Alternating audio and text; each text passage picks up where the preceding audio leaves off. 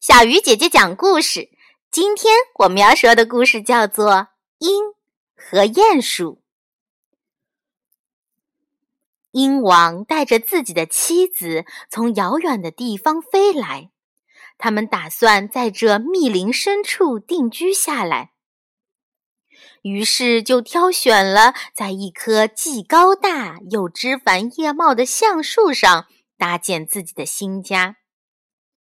鼹鼠正好从这里经过，就好心的向鹰王提出警告：“这棵橡树可不是安全的住所，它的根几乎已经完全腐烂了，随时都有倒掉的危险。你们最好不要在这儿筑巢。”鹰王怎么会听一个小小的鼹鼠的劝告呢？他心想。我还需要你来提醒，你们这些家伙成天就知道躲在洞里，难道比我的眼睛还锐利吗？鼹鼠是什么东西，竟然胆敢干涉鹰王我的事情？于是鹰王毫不理睬鼹鼠善意的劝告，立即动手筑巢，当天就在这里住下了。不久。鹰后孵出了一窝可爱的小鹰，一家人其乐融融，看起来幸福又美满。话说这天早晨，鹰王早早的就外出觅食了。可是等他带着丰盛的早餐飞回来的时候，顿时被眼前的景象惊呆了。那棵橡树已经倒了。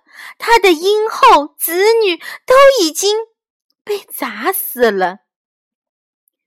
鹰王伤心极了，后悔没有听从鼹鼠的建议。他痛哭流涕，对地上的鼹鼠说：“我没有听你的劝告，命运就给了我这样严厉的惩罚。可是，你怎么能做出如此准确的判断呢？”鼹鼠谦虚的答道：“轻视从下面来的忠告是愚蠢的。你想想，我就在地底下打洞，和树根十分接近。树根是好是坏，还有谁比我更清楚呢？”亲爱的小朋友。今天这个故事告诉我们，不管你身处何等高的地位，都不要轻视别人的忠告。